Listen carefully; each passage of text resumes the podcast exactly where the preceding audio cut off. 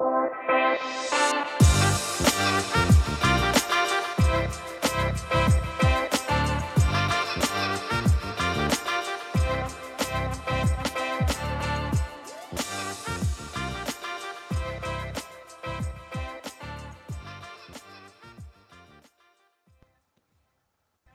hola, ¿qué tal?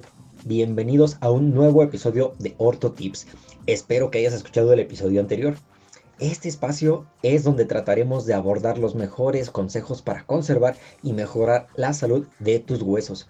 Si no escuchaste el primer episodio, me presento. Soy el doctor Luis Mario Montes Jiménez, ortopedista, traumatólogo y experto en cirugía del deporte.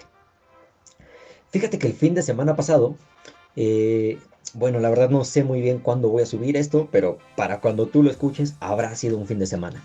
Eh, un fin de semana eh, estuve platicando con mi esposa sobre la caída que tuvo el hijo de unos amigos.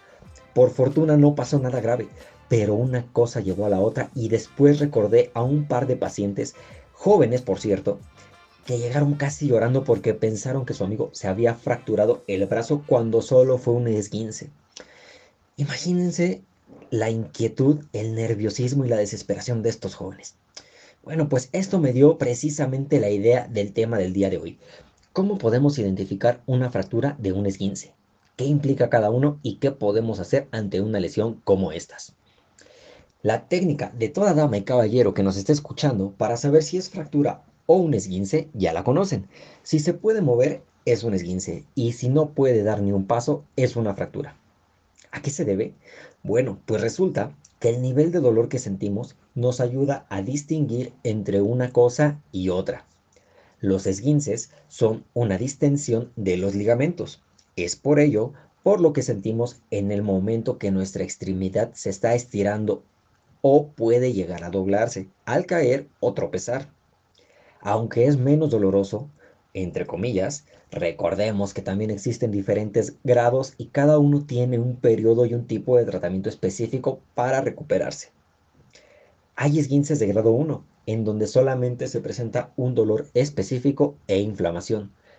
Pueden presentarse hematomas, por ejemplo. Puede aliviarse con un tratamiento de antiinflamatorios, un poco de descanso y algo de hielo en la zona. Los esguinces de grado 2 provocan mayor dolor, la recuperación es más larga y por lo general requieren inmovilización. Hay que tener cuidado con eso. Sin embargo, yo siempre les digo que acudan al especialista más cercano. Recuerden nada más que estas son como las bases para irlos diferenciando, ¿vale? Un esguince de grado 3 puede llegar a confundirse con una fractura, ya que los ligamentos pueden llegar a romperse por completo. Por ello el tratamiento es más pesado y el tiempo de recuperación ni se diga. Las fracturas son más dramáticas o te duelen hasta el alma o tenemos fractura expuesta. Aquí la clave para identificarlas es el grado de dolor. La zona o se pone súper roja o como moretón y nos paraliza por completo. Ahora, ¿qué se hace en cada caso? Lo ideal es inmovilizar al paciente dependiendo del nivel de dolor. Podrán distinguir entre un esguince o fractura.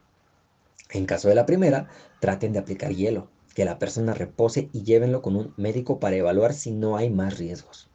En cuanto a las fracturas, se recomienda asistir lo más pronto posible a urgencias, ya que la estabilidad ósea está comprometida. Y por favor, por favor, no permitan que nadie les acomode el hueso, si no es un profesional médico, porque puede comprometer tu recuperación y tu movilidad. En algunos casos hasta puede complicarlo todavía más. Recuerda que la vida es movimiento y sin él nos perdemos de toda la diversión. Gracias, gracias, gracias por acompañarme en este segundo episodio. Compañeros médicos, pacientes, seguidores y amigos que me escuchan, y si les gusta aportar algún consejo más, proponer un tema o simplemente hacer algún comentario, por favor encuéntrenme en las redes sociales, ahora sí las voy a decir bien, como arroba orto-kinetics en Instagram, y orto-medio kinetics en Facebook. De todos modos, les dejo los enlaces a mis redes sociales en la descripción. No olviden compartir este episodio si les pareció útil y por favor, por favor, cuídense mucho. Nos vemos en el siguiente.